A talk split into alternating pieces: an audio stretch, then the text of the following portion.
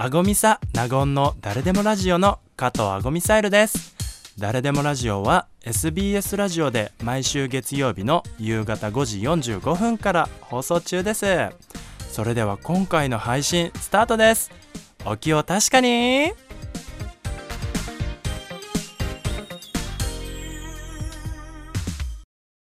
改めましてドラッグクイーンの加藤あごみサイルです。同じく名護アパッショナータでございます。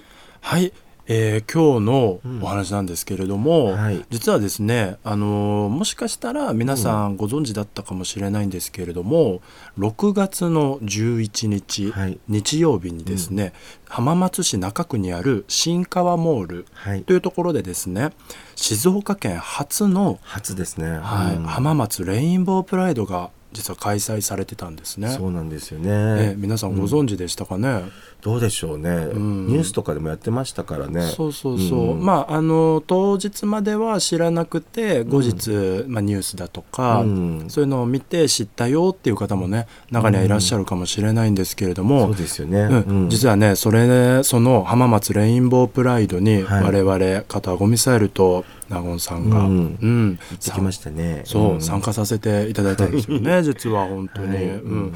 なんだろう。ずまあ生まれも育ちも私静岡なんですけれども、うん。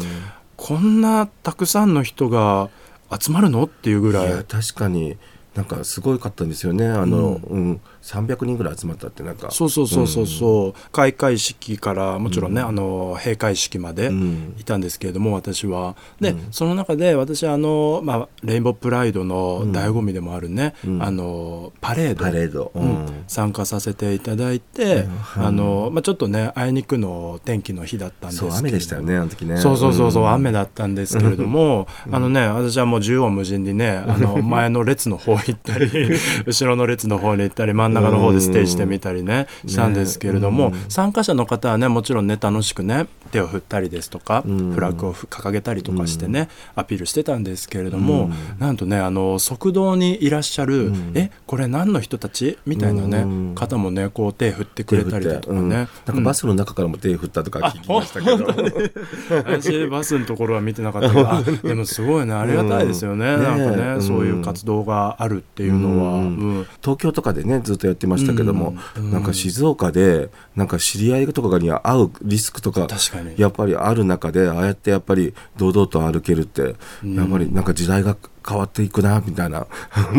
まあ確かにね、うん。そういうのもありますよね、今ね納言さん、ほらあの誰か知り合いにある会うかもしれないというリスクってうん。言ったじゃないですか、うん。多分ねもうねそういうのもうん。覆すというか、うん。なんだろうもう分かってっていうほど大きく声を、ねうん。大にして言いたいわけでもなく、まあうん。私あくまでね私はね、あのまあ、私たちみたいな LGBTQ うん。の存在がいるんだよっていうのをねそうだよね、うん。理解してってよりもなんかいることを知ってみたいな感じそうがそうそうそう。もちろんね、うん。あの理解してくださるっていう方もね、うん。多くねいるっていうのはねもちろんね、うん。私もね知っているんですけれどもね、ううんなんて言うんだろうね。こう例えばだけどさ、うん小さいまだ小学校とかうん。中学校とかの子に例えちゃうんだけれども、うん。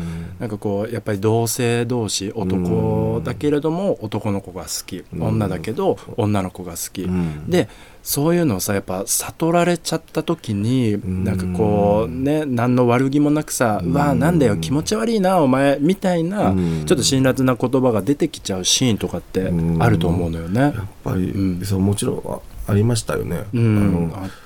自分も小学校の時自分でなんかもしかしたら男の子が好きかなって思う、うんちょっと前ぐらいからもう、まあ、うん。おかまだろうとか言われてたんですけどまあね結構話ほらぼちぼち落としたから、ね、余計余計に多分ねあの言われたのかもしれないけど、うん。そう。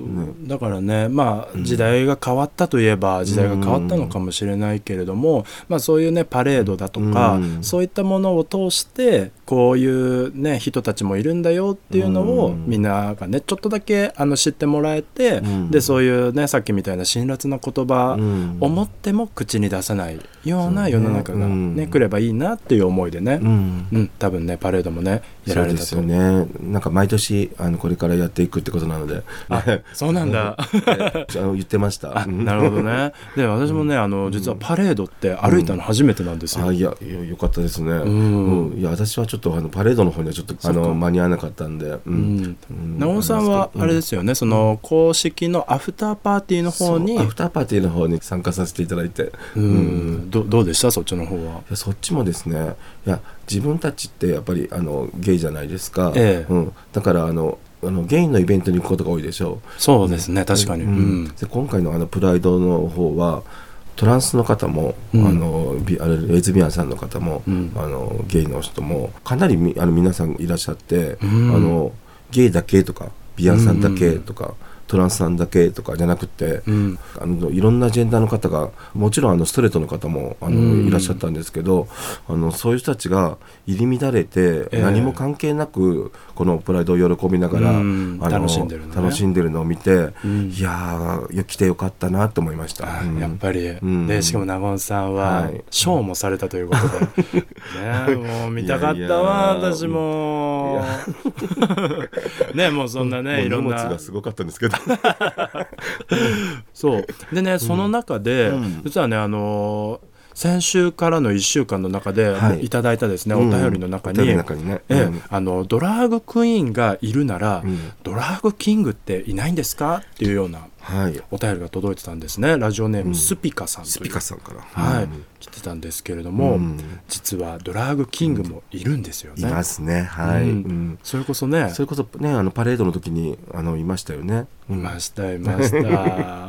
そうなの。あのドラァグクイーンは男性が女性像を誇張したちょっとはい。大げさなメイクといいますか、うん。そういったのが特徴的なんですけれども、うん。逆にドラァグキングは女性の方が男性像を、男性ねうん。だからムキムキのねなんか。そうそうそうそうそう。ムキムキになってました T けシどャツ T シャツみたいなね、やつをね着てみたりだとか、うん。ちょっとこう男っぽくひげを描いてみたりで、うん。だとかね。そうですよね。私たちがねほらなんかリップを描くみたいに そうそうそうそうそう。そうっていうのがね、うん。あるのでね実はドラァグクイーンもドラァグキングもいるんいまですすあごみさなごんの誰でもラジオの名護アパショナタでございます。今回の配信はいかがでしたか？それでは次回もお楽しみに。ありがとうございました。